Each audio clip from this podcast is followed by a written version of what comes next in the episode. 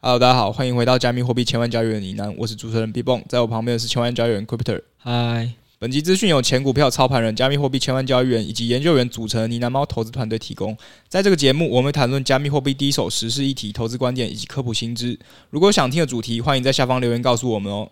好了，那一分钟盘势部分呢，我们还是维持跟前几周一样的看法。我们今天录制的时间，以太币大概在一千三百美金左右。那基本上我们中期还是看空哦，会觉得比较是要往三位数去看的。可能波段上我们觉得要往下，然后短期是更难操作的猴市哦。就是我这边刚好有个指标的绩效，算是表现比较好，我就直接拿来讲好了。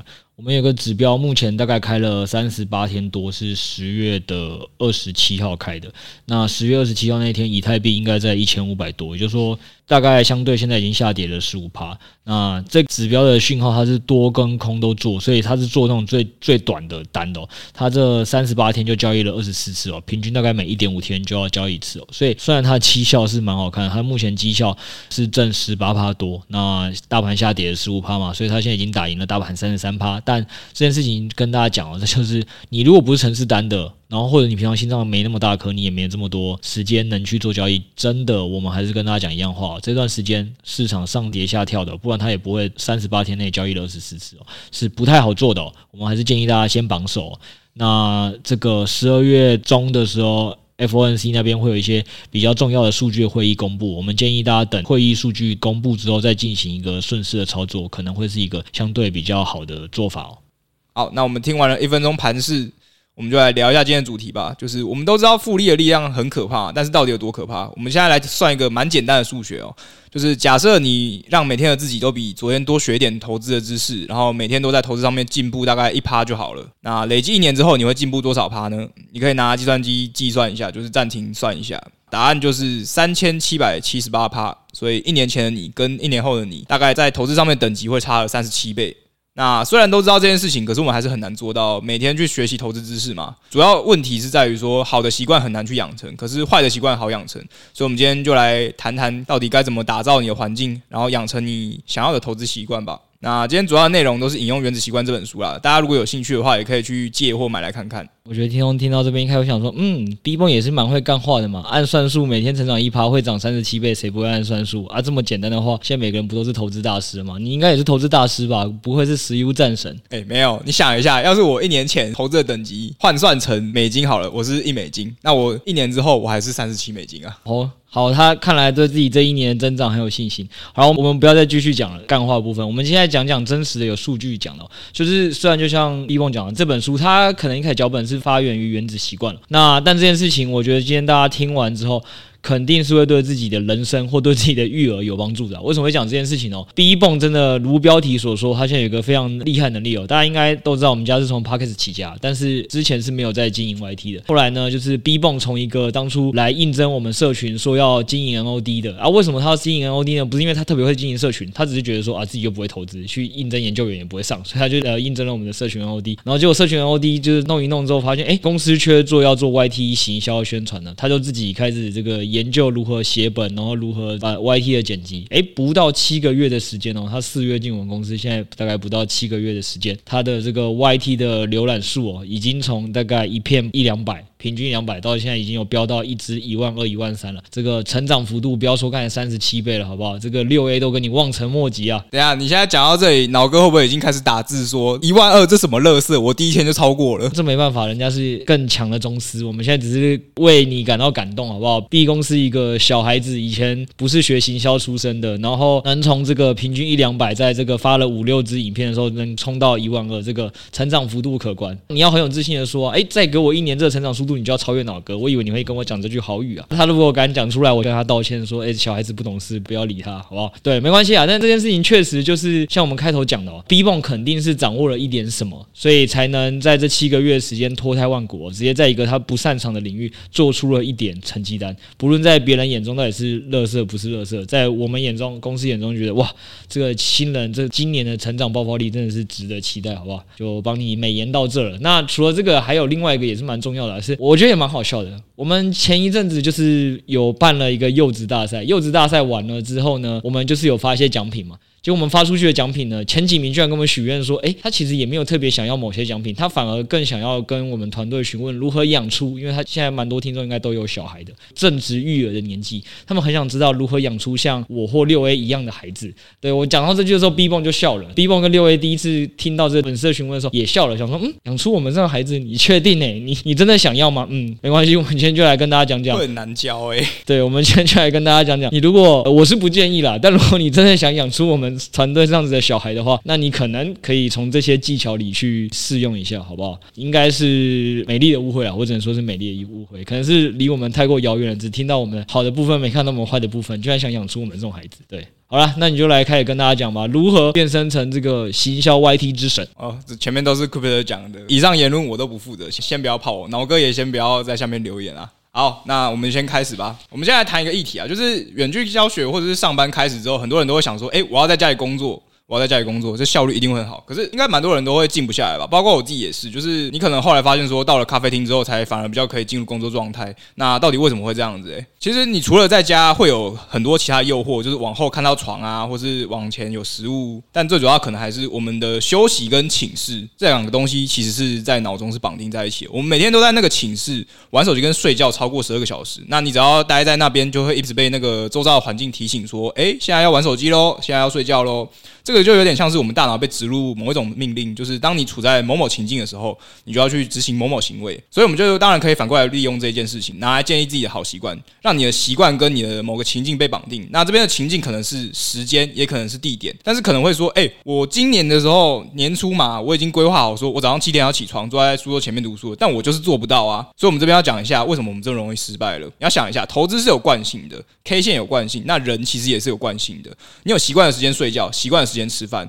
那你原本的惯性可能是早上九点才起床，突然让你改成早上七点起床，然后又做一件你本来就不想做的事，当然会被惯性反抗了。对，《原子习惯》这本书里面就有提到，我们可以用习惯堆叠来解决这件事情。那习惯堆叠这个名词呢，你也不用了解啊，你只要知道它有点像是借力使力。你先做完你旧的习惯，然后马上接着你想要创造的新习惯，这样后面才会更顺手。好的，所以刚才听完了前面，其实这一趴就是要跟我们讲说，要建立一个良好的新习惯，然后怎么去把它建立起来，对吧？没错。然后他给的方式是说用一个。环境也好，或者是用一个旧习惯去创造出一个好的新习惯，听起来是这样。对，好的，这一段有点复杂，我们直接来帮大家揭秘哦。这个到底要如何培养出一个好的习惯？然后，当你今天想学行销的时候，就会像 B bomb 一样成为这个 YT 之神哦。好吧，那如果想学投资的时候，就会变成像六 A 一样的人哦。这个东西呢，我觉得啊，现在大家很常都会抱怨的一件事情是，应该都很喜欢骂 FB 跟 IG，骂 YT 或骂我们现在新闻都很狗血。为什么？因为就说演算法的关系嘛。演算法基本上只为你想看的，或他们会去下一些让你们可能会一直想点的，但其实对你不一定有帮助的。那这些东西是对他们公司有所获利，或对他们平台有所获利的东西。那久了之后，大家就会说什么啊？这个产业劣币就会驱逐良币啊，因为大家就喜欢看新三色。基本上是这样，那如果我觉得是大家最常在骂的。但是大家也知道，水能载舟，亦能覆舟，对吧？这是它坏的部分，这我们大家都已经观察很多。那我也不想再详述，这只是让大家了解一下，说我们想讲什么。大家可以去查一个名词，叫做“奶头乐”。哎哎，等一下，我们这边是要黄标了哦？没有，呃，确实是那个奶头，然后“乐”是快乐“乐”，但是它的原意是这样，这是美国那边传来的阴谋论啊。那个阴谋论是，大家为什么说会有“奶头乐”这个名词呢？就是小时候的小 baby 都喜欢喊奶头，然后他只要喊了这个东西，那个奶头其实奶。奶嘴，就是小时候大家应该都有喂小孩吃奶嘴，他只要含奶嘴，他就很开心，他就很快乐，他就不会吵闹。所以很多爸妈以前教育小孩，那个时候还没有手机的年代，他们给他的这个让小孩不要吵的方法很简单，小孩一吵就喂他一个奶嘴。然后他就会安静。那这件事情就被美国的阴谋论的延伸出来哦，这个大家自己可以上网查哦。那他的意思就是说，这个美国之前在这个要推广全球化的年代，因为他们是全球化最大受益者嘛，他们就可以赚全世界的钱。他们会担心一件事哦，就是在全球化的浪潮底下，那个讯息会传播得更快嘛，然后再加上科技的在上升，所以总之呢，就会让很多的人被解放没事做。哎，没事做被解放会产生一个很危险的一个概念，你知道是什么吗？就是他们可能会出来革命，会出来反抗，因为他们讯息又收得很快，所以在这个时候，他们就想说，哎，那很简单，我们就用电视里充满了垃圾广告。那个年代是电视里充满垃圾广告，或者是一些肥皂剧，就让你大部分的时间就是闲暇下来时间，你不会再去思考，你就一直被喂食这些垃圾资讯。那这个就是当初电视的奶头乐，就是要怎么不让这些人民在这个社会结构的变化下反抗呢？最简单就是喂他奶嘴。他就不会再反抗了。那这件事情就是跟刚刚的演算法是同一个逻辑。大家只要每天打开 YT、打开 IG 很快乐，大家应该会在路上看到很多什么现在五岁、六岁的小孩，爸妈就是给他一个手机，他就可以看看着那个手机，他就完全不用照顾这个小孩，小孩也不会吵，就会去看自己喜欢的游戏。那如果这个小孩，如果他现在里面看到的那些卡通动画，都是一些很色情、很奇怪的价值观，或者是很暴力的价值观，这些小孩是不是就会养成奇怪的价值观？没错，这其实就是现在很多人会争议说，为什么小孩子的节目啊是一定需要经过把关跟审核的？因为他会被潜移默化。对，好，那这件事情回过头来就是讲的是说，好，大家已经知道坏的部分这样，演算法会这样子去摧毁一个人，不论是小孩还是成人。那回到我们现在说，B 棒或我，我们到底都怎么在我们公司强调要如何去学习的？这一样简单的道理就是。大家都知道，直接逼你去补习班念英文，特别翻开字典去背英文，这些东西都很刻意。只要刻意，这个东西就不会让你学习得好。我们公司就是会善用 YT 这个演算法也好，或 FBIG 这演算法也好。我今天只要开始想研究 YT，我就会做一件很简单的事哦，我一定会直接先去 Google 一下，说，诶，现在 YT 一些比较推荐的讲师有谁？那或者是 YT 的课程比较厉害的有谁？把这些人全部在 FBIG。还有 YT 全部搜寻过一遍，该订阅该抢先看，我就全部抢先看。然后你那一两个月，基本上我就算今天很忙，我都不会就是划过，我就这样点开。让那个演算法判定说，哦，我现在很想要看这资讯，在那边停留了三十秒、五十秒，没有，我可能就只放着，放在那边。但这样有什么好处？就是通常你只要这样做了之后，大概过了半个月、一个月吧，你就会发现你现在打开 YT，如果以前你的都是上演的什么娱乐台啊，或那现在哪个美食好吃的，现在你就会发现是哦，那些老师们开始跟你讲说，哦，他这这个 YT 的行销技巧有哪些？他这个 YT 的企划的重点有哪些？YT 的演算法的这个标签，你应该这个关键字要怎么下？你全部看到都是这个。也就是说，当你今天原本想休闲，你原本应该打开 YT 是为想休闲，结果发现哎，莫名其妙，因为那个 YT 十部推荐给我都是这种，你也没得选哪个是休闲，你就每部看每部看，哎，默默的一个小时两个小时你就学习完了。我觉得这是一个比现在你透过用书本去学习，或透过这个主动去搜寻课程来学习，我觉得这是一个更好的学习的方式，因为它是有一种在你寓教于乐吧，我觉得是这样，就是在你想休息的时间，或在一个你没有预期想学习的时间，你想休息的时间，而且这应该是占了大家现在大多数的时间，就是你下班之后的时间，你应该就是想耍废。不是想学习，结果这是一般正常人想耍废的四个小时，都被你变成一个想学习的时间。那这样子的话，你基本上就是会跟那些每天花四个小时在耍废的人，在大概七八个月的时间就可以拉开一个明显差距。哎，我这边帮他补充一下，就是如果你今天想要跟 Crypto 一样用 YT 的演算法，你去训练 YT 演算法推荐给你你想要学的东西的话，就是除了中文的资讯之外，你可以去点一些英文的资讯，然后按赞那些东西，按赞可以训练演算法更快的。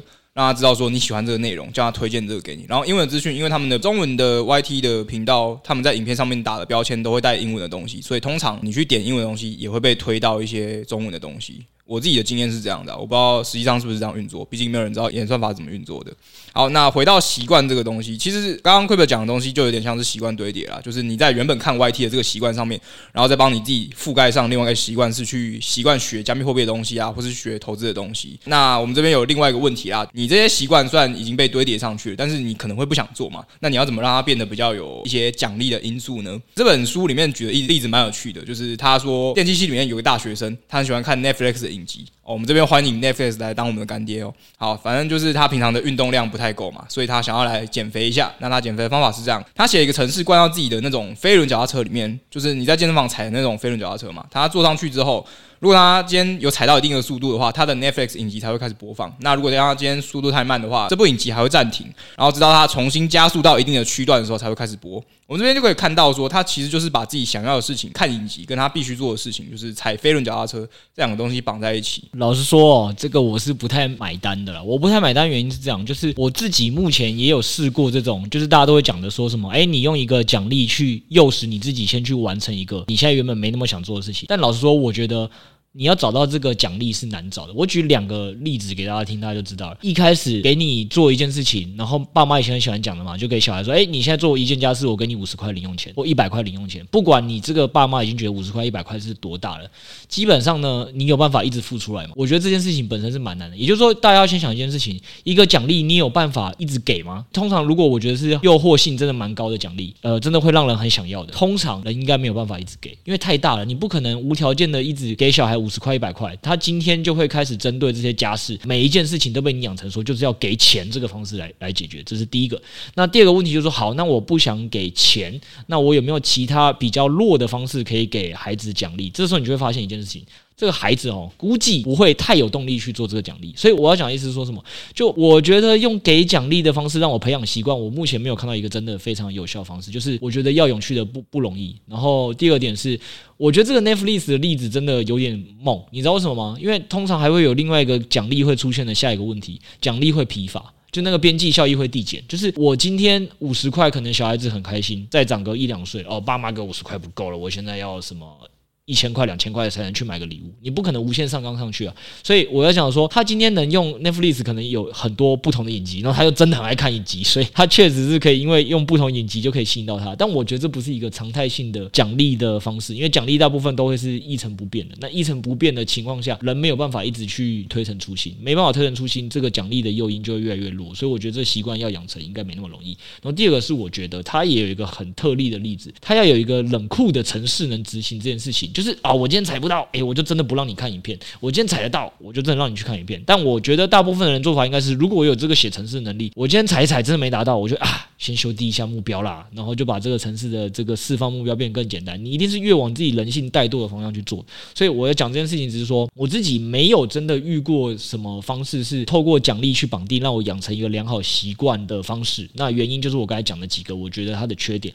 那如果听众其实真的有用这种方式很成功的去做到，我也很希望能跟我的分享，我个人是不太认同。那我个人还是比较认同的做法，还是一开始今天节目讲的第一个，你应该还是要让你养成一个习惯的时候，不是一个刻意的奖励，而是一个于无形的，它就是直接融入在你生活当中。所以你就是你不觉得你在养成一个习惯，但是慢慢养成那种有意识的奖励这种方式，我个人觉得是没有用的。我自己的看法是这样。啊，我刚刚本来想说奖励没用，那我们来讲惩罚，但是我突然想到，我想举的这个例子。好像马上就会被你反驳了，就让我也是想到说，你要靠某一件事，就是某一个短暂的刺激性的措施去改变人的认知，好像真的是一件蛮困难的事情啊。对，没有啊，这个该 B bomb 原本只是想举个例子，是他原本犯错了一件事，他就想说给自己很严厉的惩罚，严刑峻法吧，让自己不要再犯。他 大概确实第一个月有用吧，第二个月就直接破功。而、啊、我们为了保护他的颜面，我们就不在节目里说。那讲回来这件事情是，这也确实是我开公司，然后以及我以前在呃学生时代。在带底下的学弟妹活动的时候，我就很感受很深的事啊，就这件事情很多年了。那他这件事情在讲什么？他说：“你真的不用去试图改变你的另外一半，也不用去试图改变你的员工，就任何你不能接受的事，你要么就选择接受，然后或者是你觉得这件事情在你的在意级没那么高，他有其他更好的优点可以去盖过他，就是瑕不掩瑜的情况下，你就去包容他，你不要试图用改变他。为什么？你只要想一个很基本逻辑哦，人的习惯、价值观跟世界观通常是怎么养应该就是。从小到大慢慢养成，对不对？所以你可以想一个有趣的事情是：假设今天有一个员工，他是四十岁进我公司，或你的另一半是四十岁，可以想象，你比如说很讨厌他抽烟这个坏习惯，搞不好他是二十几岁压力很大那一年就养成，或十几岁当兵那一年就养成，这一养成养成了二十几年，然后你现在希望他在跟你生活的这一年或这两年戒掉，因为你真的很讨厌烟味，你就我跟烟之间你要选择放弃一个，但你跟这个人的羁绊才培养两年呢。但是他的烟的习惯已经二十几年，当然啦，大部分的人会遇到状况是啊，我我我不想失去你啊，通常都会这样讲，所以你都会看到应该一开始有效。但是这个东西很快，要么就是你会发现啊，背地里他就去抽，不让你知道，只是在开始在练习各种技巧，不让你知道。然后或者就是好，他可能真的暂时为了某个事情就先不做了。但是通常在哪一天他那个原本的诱因又出来的时候，他还是会再去做这件事。也就是说，我想说，你不要真的是去试图改变一个人的本性了，因为那件事情真的没有你想象中的简单。所以，与其你看我讲的都不会是说你要如何去改变一个坏习惯，我会比较在意的事情是你。如何培养另外一个好习惯？然后这个好习惯会占掉你坏习惯的时间，让你忘记去做这个坏习惯。我觉得对我来讲才比较重要。所以以 YT 的例子还是这样，就是人就是有惰性的。我一天就是可能在累的不想工作的时候，我就是会花三四个小时花 YT。那 YT 我当然也可以去看一些很放松的东西，也也当然就达成目的。那我现在只是说，诶，这三四个小时时间让 YT 背地里协助我。不让我感觉到我在放松时间在学习，其实他是帮我做一个取代。那这个东西我会觉得是对我们去这个没有自律性的的人跟年代哦，最好的一种方式啊。所以我个人是觉得我不太去试图改变或硬要建立一个习惯，而是我要在默默的去置换我的习惯。哦，那所以你刚刚有讲到说你用。好习惯的时间去挤掉坏习惯的时间嘛？那我觉得听众可能会想说，诶，那所以我养成一个好习惯，就是要花很多时间去做这个好习惯，然后我就有会有这个习惯了。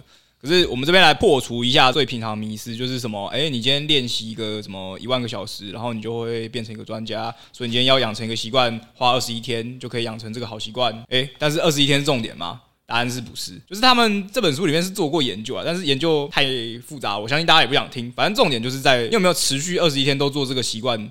为什么要持续二十一天？是因为你要维持这个频率，时间不会养成你的习惯，频率才会。就想一下，如果你今天花两年去练吉他，然后你每个礼拜都只练一次，然后隔壁那个什么阿成，他花个三个月练吉他，然后每天都练习，你们谁会比较熟同一首歌？一定是阿成吧。所以执行同一个行为，会让你的大脑去记住这件事情。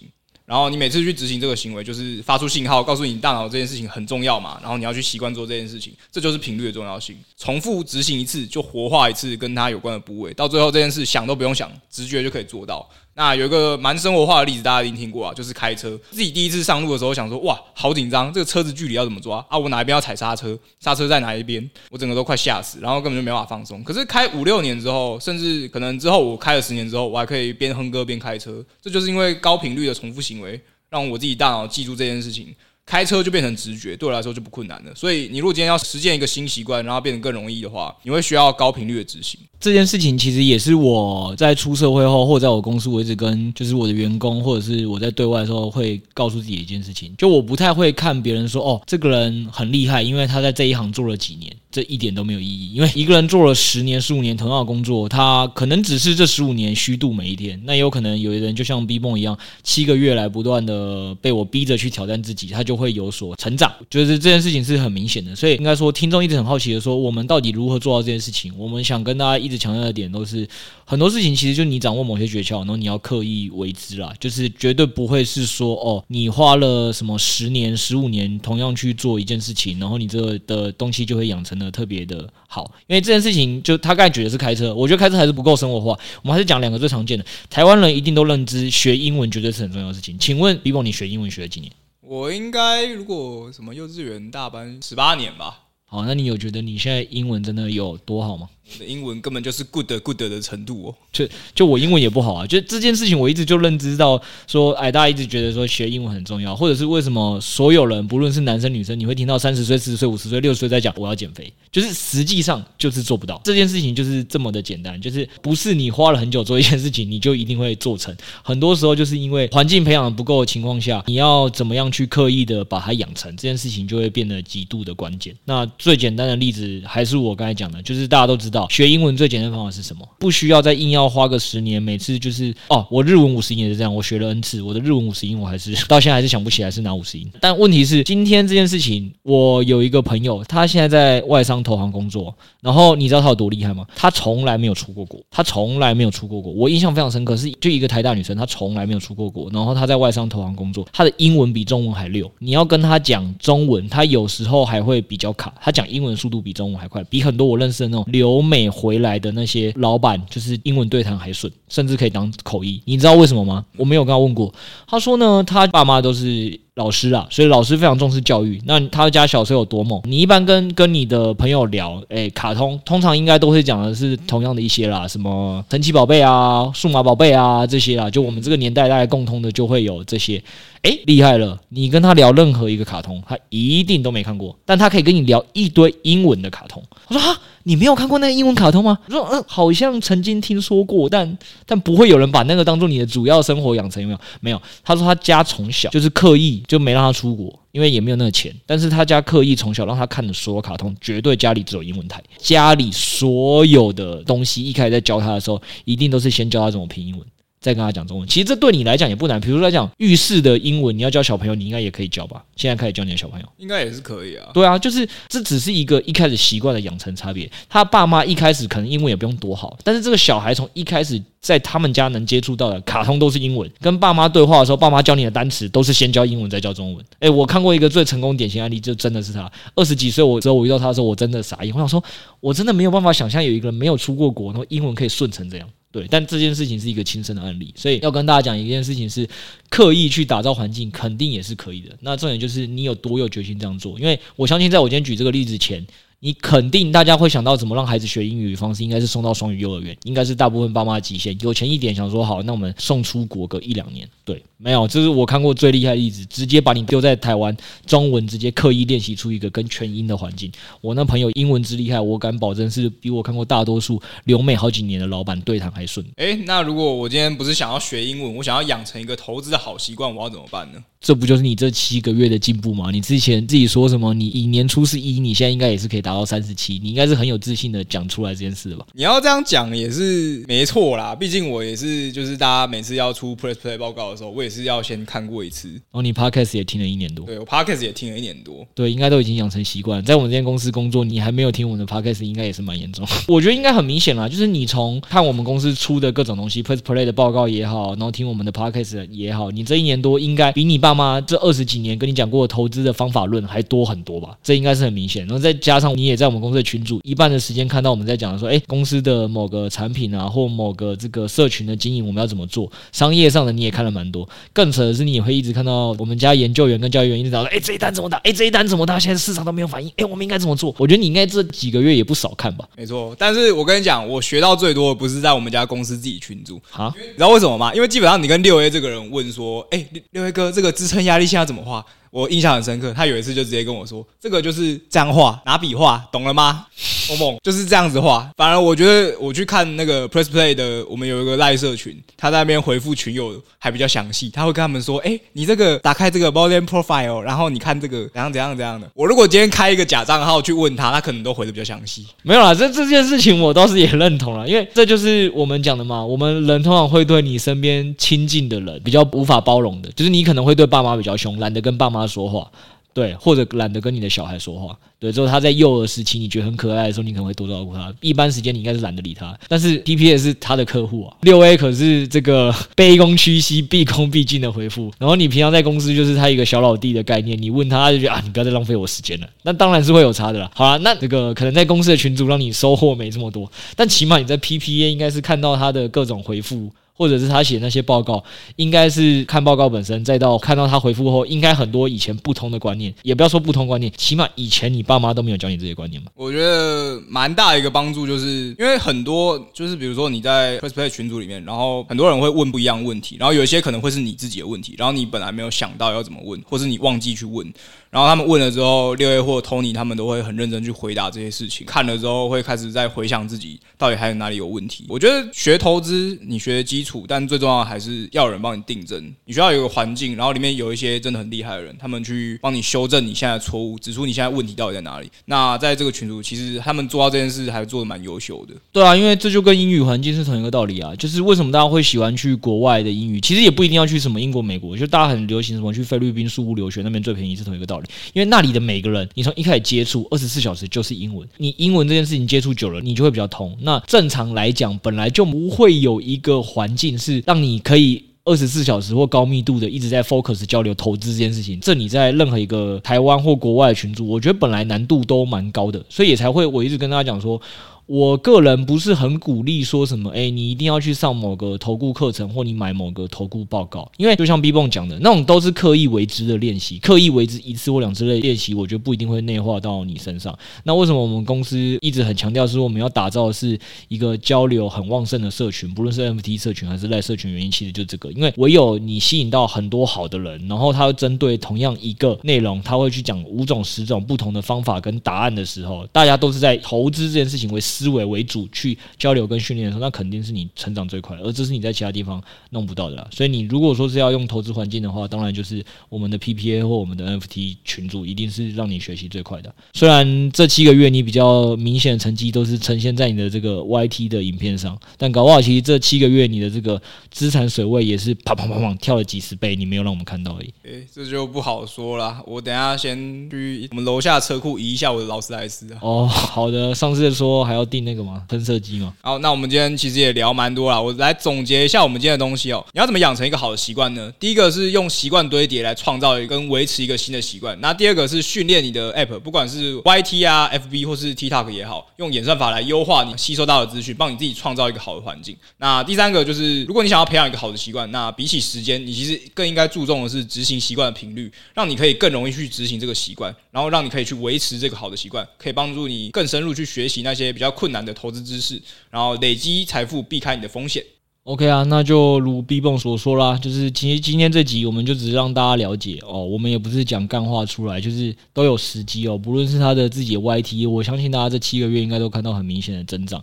再包括啊就是群友也不用再来咨询我们怎么培育小孩了，你就真的把这一集 听懂，直接拿去实验在你的小孩身上，你可能就可以在这些方面哦，起码就你想让他养成这些方面，会比较好的养成他，好不好？重点就是那个环境给他的那个环境真的是蛮重要好的。我觉得听众自己也可以自己回想啊。如果你真的是听超过一年以上听众，因为我们 Podcast 已经录一年半了，大家应该还记得我在最近的集数，我都会开始 down settles，就 settles 会跟大家讲一些新兴公链的空投啊，该怎么撸啊，该怎么布局啊。然后我都在结尾刚刚说，哎，我还记得一年前你还是新人时期，每个都是哎。